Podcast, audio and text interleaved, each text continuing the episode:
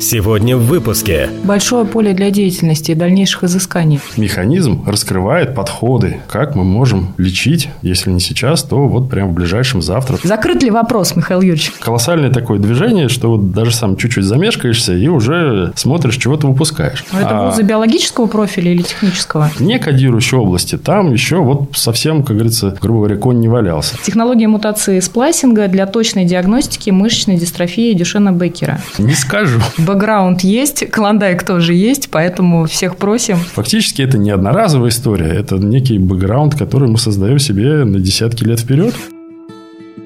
Добро пожаловать в подкаст «На генном уровне». Говорим с экспертами о медицинской генетике, развенчиваем мифы и подтверждаем факты. У микрофона Елена Абелева, кандидат биологических наук, заведующая организационно-методическим отделом медико-генетического научного центра имени академика Николая Павловича Бачкова. Здравствуйте, дорогие друзья! С вами подкаст «На генном уровне». Это подкаст медико-генетического научного центра имени академика Николая Павловича Бачкова. Меня зовут Елена Абелева. И сегодня у нас в гостях в студии заведующий лабораторией функциональной геномики, кандидат биологических наук Михаил Юрьевич Скоблов. Михаил Юрьевич, добрый день. Да, доброе утро. Сегодня мы с вами, дорогие друзья, поговорим не менее перспективной области, э, чем геномное редактирование, о котором мы буквально несколько выпусков назад говорили, а относительно молодой области, области функциональной геномики. Ну и давайте перейдем к вопросам потихонечку. Первый вопрос, Михаил Юрьевич, чем же все-таки занимается функциональная геномика и каковы ее задачи на сегодняшний день и цели? Да, спасибо. Можно с этого начать. Функциональная геномика. Что самое важное, с чего хочется стартануть? В зависимости от того, какую область знаний мы берем, разные предметы имеют разные значения. Вот функциональная геномика в области медицинской генетики имеет совсем определенное значение. А именно мы пытаемся изучать функции генов в норме и патологии. И с одной стороны, наше первое ожидание, что вот медицинская генетика, она направлена на то, чтобы выявлять какие-то новые неописанные мутации, чтобы понимать,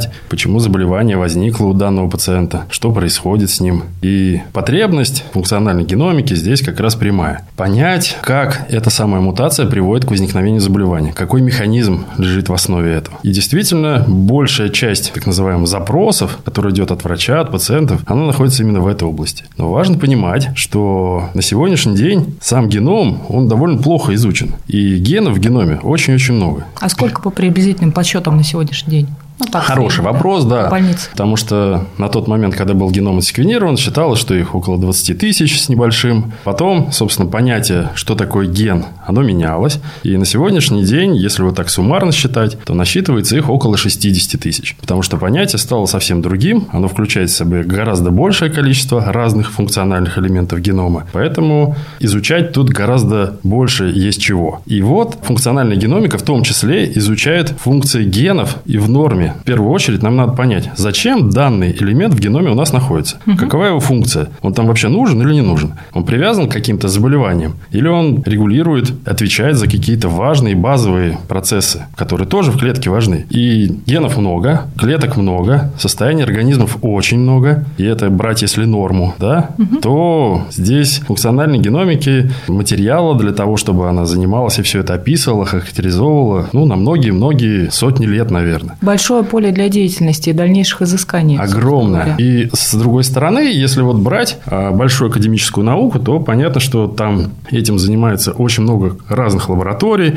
которые имеют свои какие-то конкретные функционалы. Кто-то смотрит с точки зрения молекулярных процессов на уровне белков, кто-то смотрит на клеточном уровне, кто-то на организме. И каждый применяет свой арсенал методов для того, чтобы понимать, как данные гены функционируют в норме или при какой-то патологии. Но у нас в медицинской генетике мы в первую очередь сосредоточены, чтобы понять, как это возникновение заболевания произошло, каков молекулярный механизм. Потому что в каком-то случае, во-первых, мы отвечаем на этот вопрос, и пациенту становится понятно, что дальше ожидать от этого момента. А в какой-то части случаев мы иногда и приходим к тому, что возникает понимание, как подойти к терапии данного заболевания, потому что механизм раскрывает подходы, как мы можем лечить если не сейчас, то вот прямо в ближайшем завтра, так скажем. И все же не упирается в геномное редактирование, угу. который такой, так скажем, универсальный инструмент на сегодняшний день. Тренд сегодняшнего дня, скажем так. Точно. Михаил Юрьевич, то есть, да, как бы так подытоживая немножко, то есть функциональная геномика, она изучает не только структуру и устройство да, генов, но и их функцию, которая уже связана, соответственно, с влиянием конкретного гена на фенотип, да, то есть на какие-то внешние признаки да, да, того да. или иного индивида. Вот вообще такой, может быть, немножко глупый вопрос. Как вы вообще думаете, сколько времени может еще уйти на исследование? Вот вы озвучили цифру 60 тысяч да, генов. Я так понимаю, на сегодняшний день у нас изучены, естественно, не все. То есть, как вы сказали, это огромное поле деятельности да, для дальнейших изысканий. Вообще, сколько времени может теоретически и практически уйти на изучение остальных генов? Это очень хороший, правильный вопрос. И ответ на него на самом деле очень грустный. Потому что, почему? Ну вот Так. если возьмем мы даже наш современный передовой центр МГНЦ, где мы занимаемся этой самой наукой,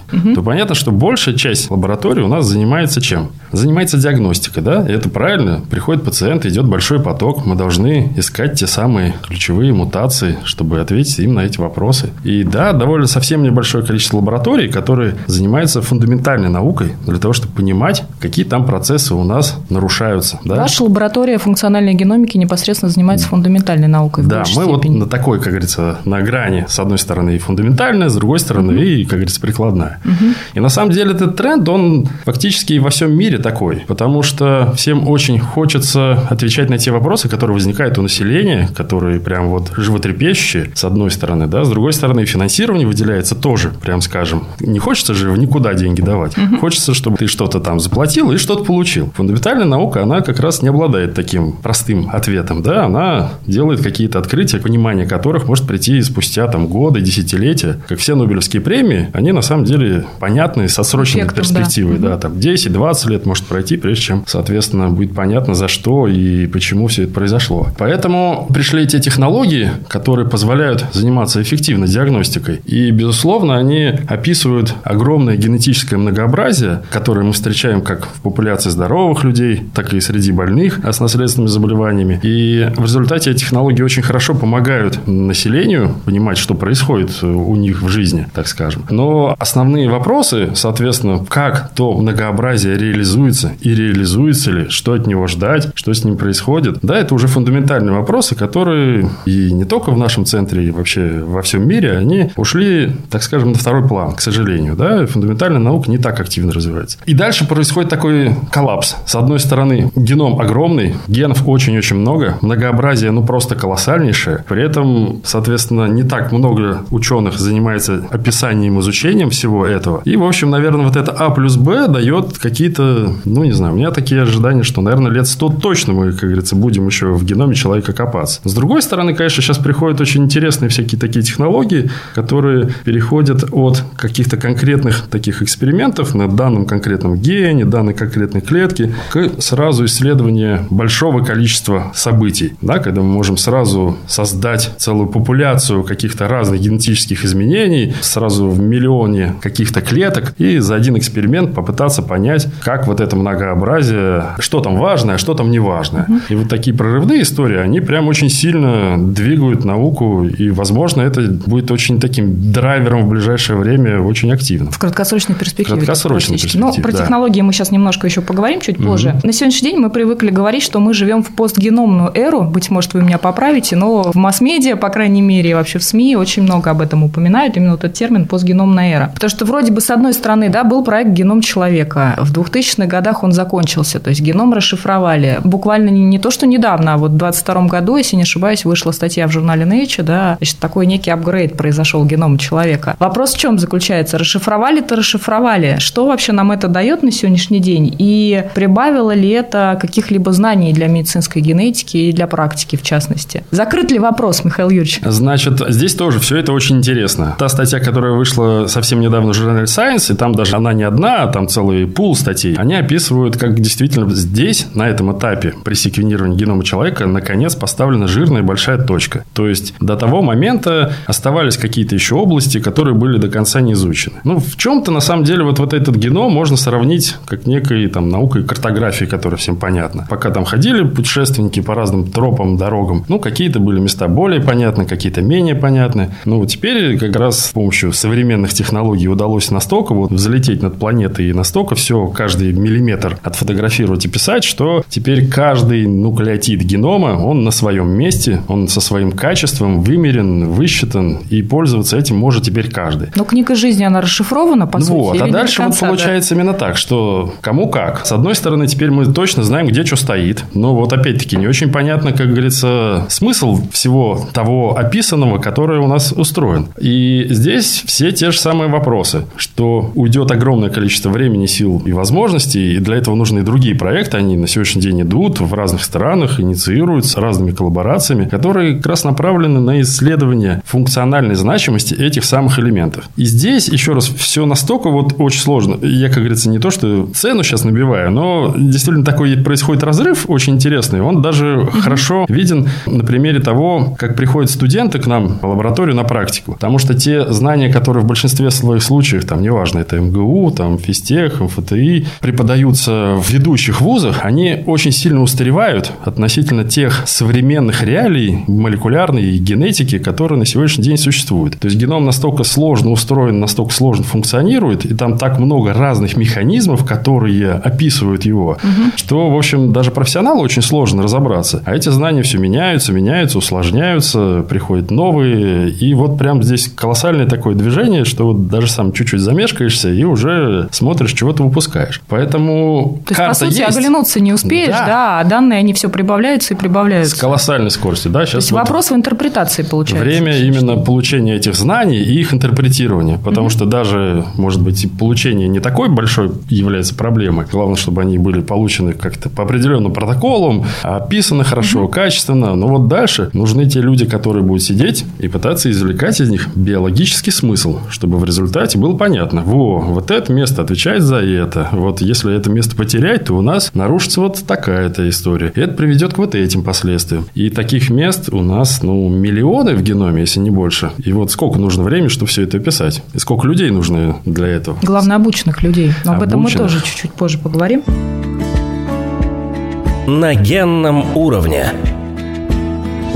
Недавно, буквально вот месяц назад, мы писали выпуск с коллегами медико-генетического центра, выпуск по редактированию генома человека. Вот, и там такой вопрос прозвучал экспертам. Значит, как вы считаете, вот какие задачи тысячелетия на сегодняшний день в области медицинской генетики являются открытыми, нерешенными? И наши эксперты единогласно сошлись во мнении, что это все-таки изучение длинных некодирующих областей генома. Михаил Юрьевич, ваша лаборатория занимается этой областью достаточно уже долго и активно. Расскажите немножко о ваших исследованиях, да, то есть мы поняли, поняли, что это больше фундаментальная история, но тем не менее, я так понимаю, ряд работ, они все-таки внедряются в клиническую практику и помогают пациентам. Да, это очень здорово, что коллеги, как говорится, так высоко ценят подобного рода исследования, они мне тоже очень нравятся. Начнем с того, что в первую очередь, я бы сказал, есть некодирующие области, и дальше мы их можем поделить, безусловно, и на длинные, и на короткие, они там разные. Тот успех, который у нас на сегодняшний день произошел в таком фундаментальном прикладном смысле, он в первую очередь связан с описанием исследованием функции, в первую очередь, ну, назовем это очень грубо, коротких некодирующих областей, да. То есть, в первую очередь, когда идет диагностика наследственных заболеваний, ищутся те самые патогенные варианты в областях, которые отвечают за кодирование белков. И вот подобного рода технологии с их анализом, интерпретацией, они очень хорошо развиты. И понятно, что если происходят там какие-то изменения, это приводит к тому, что белок неправильно там синтезируется, и заболевание возникает. Но когда возникают какие-то изменения вот в таких некодирующих областях, это большой вопрос как их интерпретировать. И в нашей лаборатории, да, мы разрабатываем такие технологии, которые позволяют проводить подобного рода функциональный анализ, так называемый. Эти вещи связаны, первое, с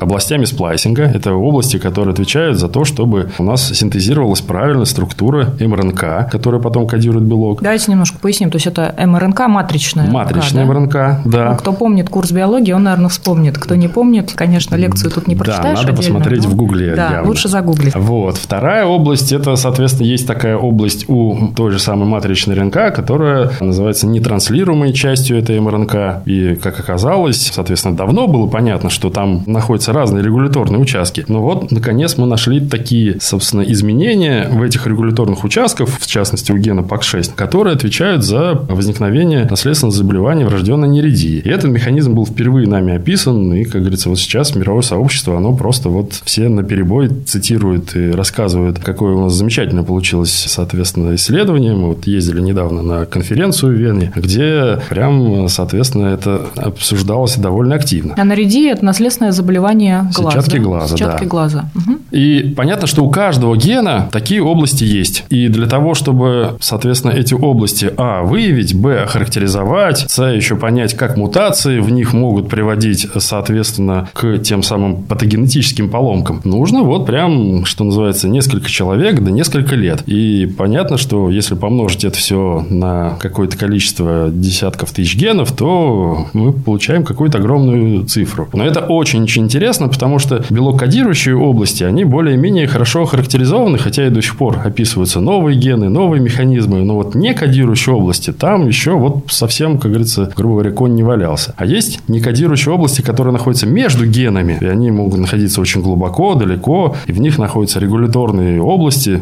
которые отвечают за регуляцию экспрессии генов. То, как гены фактически в клетке представлены, много их там по количеству, мало. И такие работы, которые, соответственно, на сегодняшний день описаны, ну, их вообще там несколько десятков. Еще раз, геном, он огромный, поэтому здесь есть огромная такая востребованность людей, чтобы они приходили в эту область и происходили взаимодействие между медицинской генетикой и фундаментальной наукой с использованием методов, которые позволяют это описать и исследовать. Угу. Ну, вообще, функциональная геномика – это же такая область достаточно мультидисциплинарная, да, то есть э, помимо того, что мы изучаем функции генов, мне кажется, и в вашей работе ежедневной необходима биоинформатика. Без нее на сегодняшний день просто да, не обойтись. Ну и вообще биоинформатика, биотехнология, их можно назвать действительно науками будущего, они такими и являются на сегодняшний день, от которых в ближайшее время можно ждать значительных открытий. Вот в краткосрочной перспективе каких еще открытий можно ожидать от функциональной геномики, вот в аспекте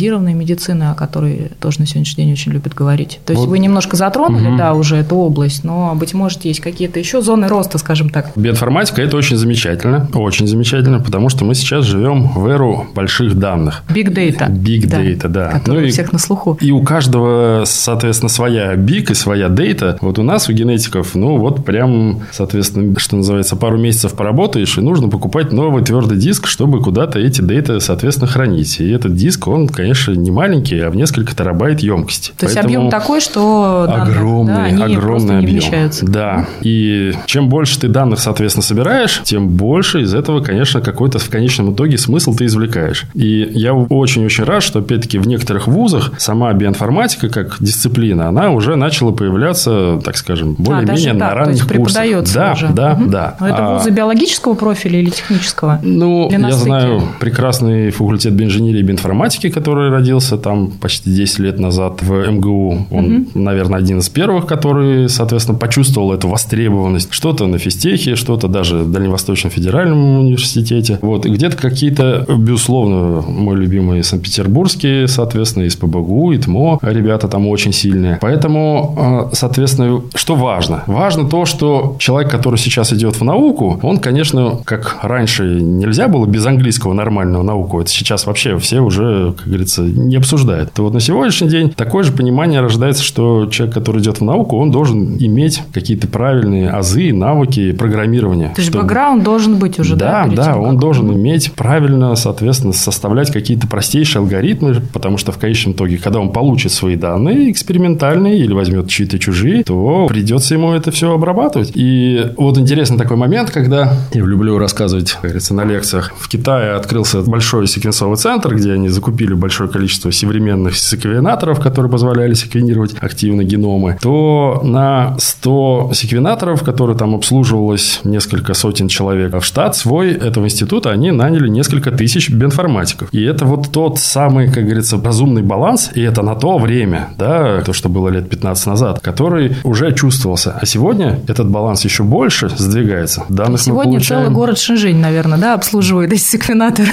Да, если посмотреть недалекое будущее, то понятно, что все секвенаторы становятся все более и более самостоятельными, и это прекрасно, да, скоро, наверное, можно будет сунуть пальчик, соответственно, в дырочку, и, соответственно, он автоматически сделает все необходимые операции. За этим недалеко, как говорится, будущее. А вот дальше, опять-таки, все эти данные, которые будут получаться, и кто в них будет разбираться, вот на сегодняшний день алгоритмов таких биоинформатических, которые бы все это распаковывали, изучали, и не существует. Да, конечно, там машинное обучение много многообещающее. Угу. Но в конечном итоге востребованность тех людей, которые бы анализировали эти данные и вычленяли из них какие-то закономерности, это самый-самый такой топовый тренд. Все его понимают, все его чувствуют. Поэтому возникает во всем мире большое количество подобного рода не только фундаментальных, но и каких-то коммерческих, соответственно, компаний, которые начинают в этой области активно работать. Я вот всех призываю тоже, кому интересна такая биологическая наука, в первую очередь посмотреть в эту область, потому что там очень интересно. Большое поле для деятельности.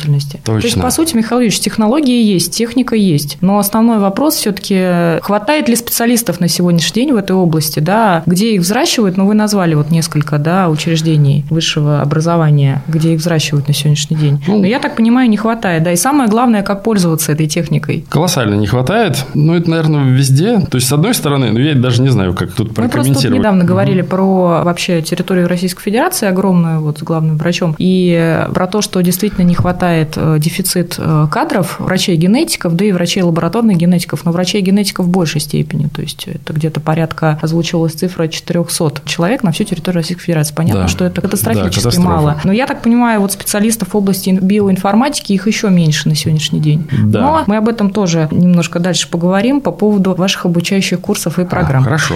Отлично. На генном уровне.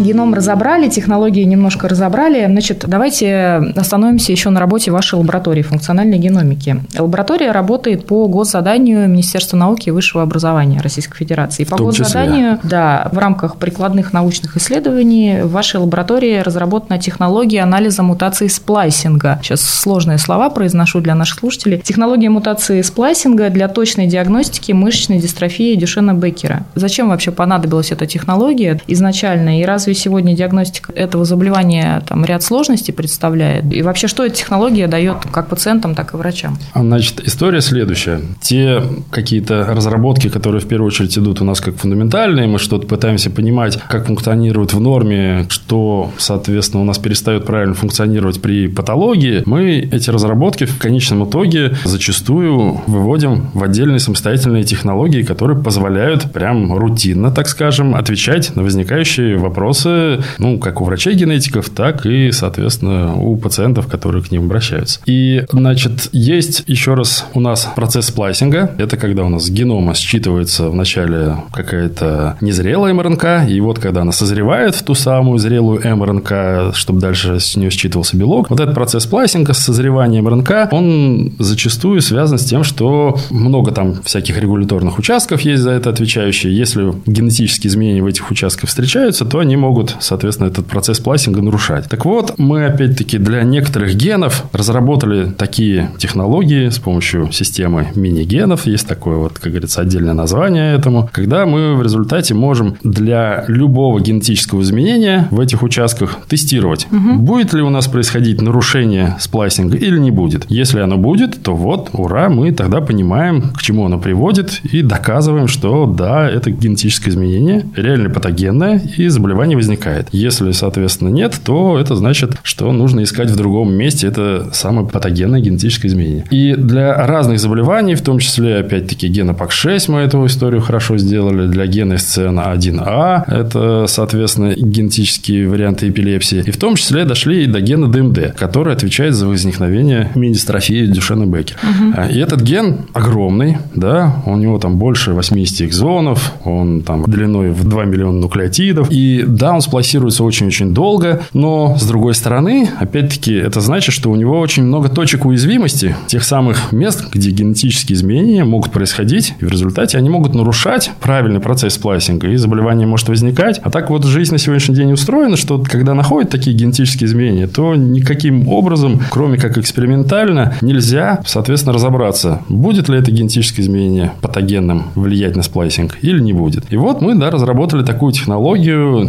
не для всего гена, но для, соответственно, самых таких часто встречающихся генетических изменений. Это, наверное, около четверти всего гена. На это ушло несколько лет. Мы протестировали на большом количестве разных, соответственно, описанных в литературе подобного рода генетических изменений. И вот мы там сейчас хорошую статью написали на этот счет, должны это опубликовать. В общем, сделали большую-большую работу, которую теперь могут врачи генетики, и не только врачи генетики, но и лаборатории, которые занимаются собственно, диагностикой, активно этой технологией пользоваться, чтобы понимать то, что они находят, является патогенным или нет. Угу, это то есть важный она вопрос. активно работает и внедрена в клиническую практику на сегодняшний день. Официально нет, но фактически да, мы ее уже обкатали довольно уверенно, она показала себя очень хорошо. Именно так. Угу. А давайте немножко еще про экспрессию поговорим. Вот мы сегодня упоминали да. этот термин, да, он это... тоже у многих на слуху, но не все понимают, что это значит. Потому что если вот вообще посмотреть вокруг на окружающих нас людей, там животных, растений и так далее, да, можно очень много интересного увидеть, там, насколько люди отличаются друг от друга цветом глаз, внешним видом, ростом, весом и так далее. И при всем при том, что, может, вы меня поправите, на 99% да, наша ДНК, она идентичная. В принципе, вот от чего это зависит, как это связано? То есть, такой, мне кажется, вопрос, который многих интересует. Ну, здесь две разных истории. Первая, действительно, экспрессия – это то, как у нас те самые МРНК в клетке, соответственно, на том или ином уровне реализуются, транскрибируются. Это очень вариабельный фактор. И э, да, если изначально мы берем двух одинаковых людей, которые родились от одной мамы, являются там идентичными близнецами, то на самом деле, если мы будем сравнивать их экспрессию генов, то окажется она различна, если там возьмем какие-то ткани. Почему это происходит? Потому что генетическая информация все-таки реализуется по-разному. И на это влияет большое количество разных факторов. Как факторы внешней среды, в первую очередь, так и, безусловно, генетические факторы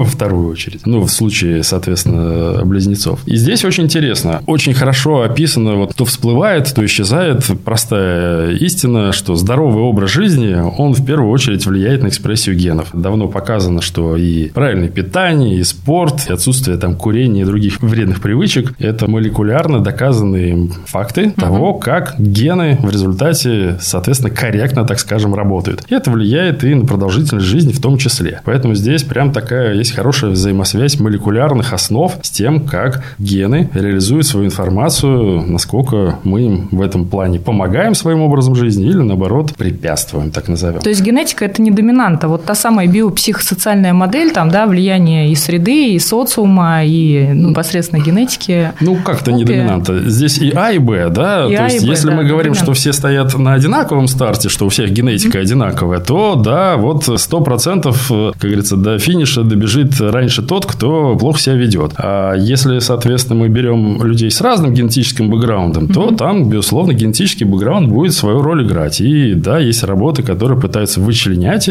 собственно, те самые отличия, почему одни люди живут гораздо дольше, а другие, соответственно, гораздо меньше. Одни... Ведут здоровый образ жизни, да, и ну, все тут, равно да. приходят к финишу рано. Да, поэтому вот такая многофункциональная история, называется она системная биология, когда мы имеем большое количество разных параметров, как факторов внешней среды, так и внутренней, и понятно, что их нужно учитывать не в данный конкретный момент времени, а желательно собирать, соответственно, информацию в течение довольно протяженного участка времени, чтобы за этими вещами наблюдать. И такого рода эксперименты есть, когда отдельные ученые в течение нескольких лет измеряют себе и биохимию, и смотрят, соответственно, как меняется экспрессия генов, чтобы понять какие-то а, тренды, ну и увидеть, как их организм себя чувствует, соответственно, отвечая на разные факторы внешней среды. Михаил Юрьевич, а можно вообще э, влиять на экспрессию в медицинских да, конечно. целях? Ну, а расскажите, как? Не скажу. Ключевой вопрос. Ну, а дальше, как говорится, мы заходим в такую довольно сложную историю, потому что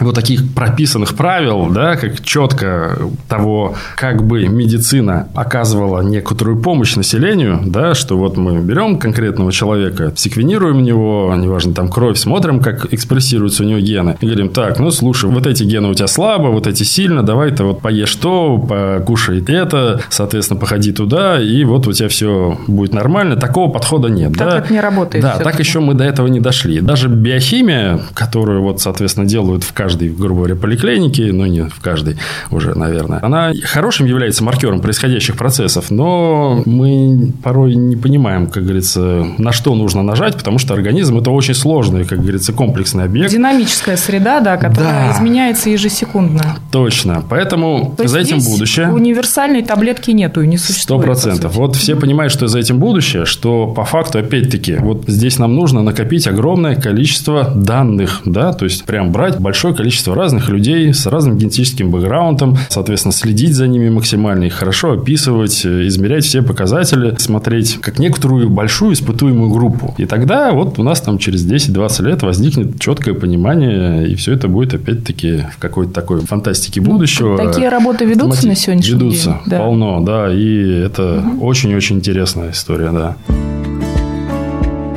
На генном уровне.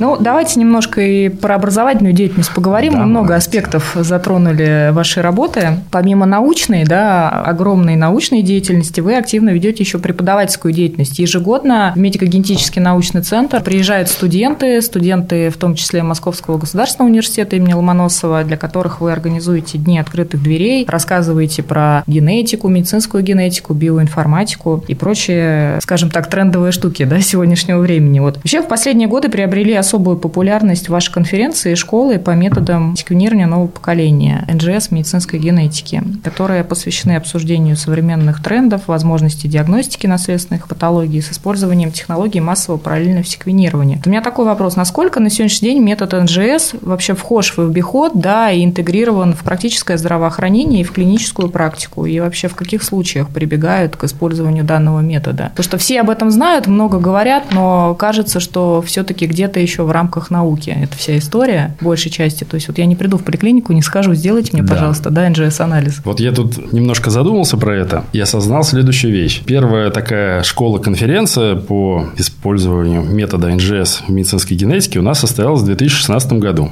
И когда мы ее думали стартовать, то, соответственно, мы вот походили по нашему медико-генетическому научному центру и пообщались с разными ведущими, соответственно, заведующими лабораториями и спрашивали их мнение, населения, как они относятся к этому моменту. То есть на тот момент эта технология появилась, но она в России была совсем не распространена. У Когда нас... она появилась? Около 10 лет назад. Ну да, да, да, так, да, да, да. То есть ну, она тут, новая, тут вопрос буквально. того, что да, она а появилась, а б стала доступной, потому что mm-hmm. это два важных момента, потому что когда она появилась, все сказали вау, но по факту мало кто ее мог, соответственно, вот так использовать, и плюс она была дорогая, mm-hmm. а потом вот да, стоимость ее начала падать, она становилась все более и более доступной, но все равно как-то вот это боязнь, это новая история, она mm вот довольно долго была. Боязнь среди специалистов да, изучить да, вопрос, да? Да, имеете в виду? большое недоверие к этой технологии. Ну, что там такое? Ну, в общем, несмотря на то, что были хорошие публикации в очень авторитетных журналах со всеми делами, в общем, наша среда, так скажем, профессиональная, ее не сразу приняла. И в этом плане, вот если так оглядываться, наверное, назад, то и конференция, и, соответственно, школа сыграла большое дело, потому что вот, вот это это знакомство со всех сторон, как со стороны того, какое новое знание и возможности эта технология приносит, так и то, и это очень важно, что э, было много разных докладов, как не нужно делать, какие были разные неправильные ошибки сделаны разными лабораториями, и как коммерческими, так и некоммерческими. А вот, вот это детальное обсуждение со всех сторон в результате привело, что вот на сегодняшний день в нашем центре мы ее используем очень-очень активно. Наверное, практически все лаборатории, которые занимаются такой разной диагностикой. У одних одни панели, у других другие, соответственно, экзомы, геномы в любых, соответственно, вариантах. И вот этот накопленный опыт, он сейчас все уже даже не могут представить, как можно жить без этой технологии. С другой стороны, следующая часть, что э, все-таки она, если сравнивать относительно тех технологий, которые были, это такой большой технологический рывок, который требует очень серьезной подготовки. И поэтому многие студенты, когда к нам тоже приходят, говорят, о, я вот хочу даже не то, что капать, соответственно, ставить эксперименты, а хочу анализировать данные, которые получаются при секвенировании вот этими суперсовременными машинами, то вот, конечно, научиться анализировать эти данные, это прям надо потратить на это не то, что не один месяц, а несколько лет. Поэтому мы вот проводим подобного рода такие школы, которые позволяют у людей выработать правильный навык анализа этих данных. Как правило, показывает еще раз, если смотреть, как это происходит у нас там в России, да и не только в России, каждый делает это немножко исходя из своего какого-то бэкграунда, понимания, и угу. не всегда это правильно, не всегда это корректно. А так как мы все несем в конечном итоге ответственность за жизнь и судьбу пациентов, то эти вещи очень-очень важные. То есть здесь, как говорится, ошибка, она может дорогого стоить. А в каких все-таки случаях метод НЖС используется? Ну, зачастую так вот по пунктам 1. Ну, еще раз, сейчас это рутинная диагностика, да, значит, устроена так, наверное, если совсем популярно рассказывать. Да. Если заболевание хорошо распознается врачом-генетиком, да, то есть оно вот прям сходу с первого шага говорит, о, у тебя вот 100%. С высокой долей вероятности, да. скорее всего, это говорит, оно, Это да? вот оно, угу. да, да еще, соответственно, врач знает, что в этом гене в 90% случаях есть какая-то самая частая мутация, то говорит, ну, все, вот иди вот в лабораторию такую-то, там тебе прицельно посмотрят эту частую мутацию и с высокой вероятностью ее там и найдут. Соответственно, нет необходимости запускать эти дорогостоящие современные приборы. А если, наоборот, заболевание настолько вот имеет широкий спектр, соответственно, генетической вариабельности, что там могут участвовать в нем около сотни генов, да еще вот фенотипически оно не так конкретно выражено, то да, там, например, умственная отсталость, вот у нас недавно диссертацию mm-hmm. Левченко защитила, очень хороший пример этому, то, конечно, в первую очередь прям назначают секвенирование экзома и ищут во всех генах, которые могут иметь отношение к этому заболеванию. И да, тоже находят. Поэтому заболеваний много, генов много, mm-hmm. все устроено сложно, и вот есть у нас в медицинской генетике созданные специальные алгоритмы, как эффективнее всего проводить диагностику, в каком случае делать одни анализы, вторые или третьи. То есть определенные протоколы существуют. Да, и по большей алгоритмы. части все-таки, как я поняла, именно для верификации того или иного диагноза наследственного заболевания, да, все-таки он необходим этот метод Эти в большей степени. Используются для поиска угу. патогенных, соответственно, генетических изменений, но дальше еще раз это тонкий момент уже профессиональный, угу. что эти приборы не имеют регистрационного удостоверения, которое бы разрешали их э, фактически их заключение выносить в виде реального заключения, которое можно делить с пациентом. Да, все те находки обязательно должны быть валидированы стандартными методами, ну, потому что есть еще такое, скажем, недоверие, угу. которое, в принципе, уже можно снять на самом деле, но, но, но все равно доверяй, но перепроверяй, да, да, что называется. Да, да, угу. здесь лучше прям даже перепроверить пока еще. На генном уровне. Ну и немножко я бы хотела поговорить сегодня про омиксные технологии. Я mm. понимаю, что это тоже такая обширная совершенно тема отдельной лекции, может быть, даже не одной. Да? Возвращаясь к нашумевшему термину постгеномная эра, которая связана с появлением омиксных технологий, то есть многие слышали про геномику, про протеомику, транскриптомику. Сюда же, возможно, методы НЖС мы можем да, тоже добавить. В чем отличие, так вот, если коротко, Михаил Юрьевич, этих технологий друг от друга, вообще для чего они нужны и насколько тоже они сегодня вот активно применяются? Применяются, да, в рутинной не только научной практике, но и в медицинской. Каков их вклад? Это вообще сложный такой очень дискутабельный вопрос. Ну, не в том плане, что это все анафема, а в том плане, что прям каждая лаборатория фактически имеет свой арсенал методов и свое понимание, для чего эти методы использовать. И в конечном итоге, если мы говорим о омиксных технологиях, их действительно очень много. Ну, вот простая вещь, наверняка, которую тоже все слышали про эпигеном, да, та самая такая надгенетическая настройка, которая которая отвечает за регуляцию экспрессии генов, которая меняется со временем жизни. И, соответственно, вот опять-таки есть прямая взаимосвязь того, ведем какой образ жизни. Эпигеном у нас меняется со временем. Так вот, можно изучать только эпигеном, чтобы за этими вещами следить. Можно изучать протеом, чтобы смотреть, как у нас реализуется уже эта, собственно, генетическая информация на уровне белка. Да, можно изучать транскриптом и так далее, и так далее. Вот таких омов разных. А сколько очень... омов? Законов омов. Значит, сегодняшний день таких? Наверное, самый такой полноценный проект, который продемонстрировал всю мощь ОМов, он связан с исследованием опухолей, где было взято больше там, десятка тысяч разных образцов. И вот для них, соответственно, вот таких омных сигнатур было получено, ну, там, до 20, наверное, штук разных. И каждая вот такая сигнатура – это, еще раз, запуск большого прибора, который специальным алгоритмом с технологией вычленяет эти вот какие-то омные метки. И дальше вот э, совокупность всех этих меток, она и позволяет понять, каким же образом это опухолеобразование возникало, куда оно, соответственно, развивалось, как его можно лечить или как его нельзя лечить. Ну, в общем, это такая большая отдельная история, которая пока в медицинской генетике, ну, не так востребована, да, mm-hmm. даже вот те single-cell, секвенирование единичных клеток, которые сейчас очень-очень модная такая топовая омная история, она тоже у нас в медицинской генетике, ну, не имеет такого, скажем, прямого применения. Поэтому это здорово, что технологии есть, есть. И в конечном итоге они, безусловно, принесут какое-то дополнительное понимание, как устроена жизнь. Но не все еще вот так сильно интегрировано в те потребности, которые существуют у врача, пациента и лаборатории. Угу.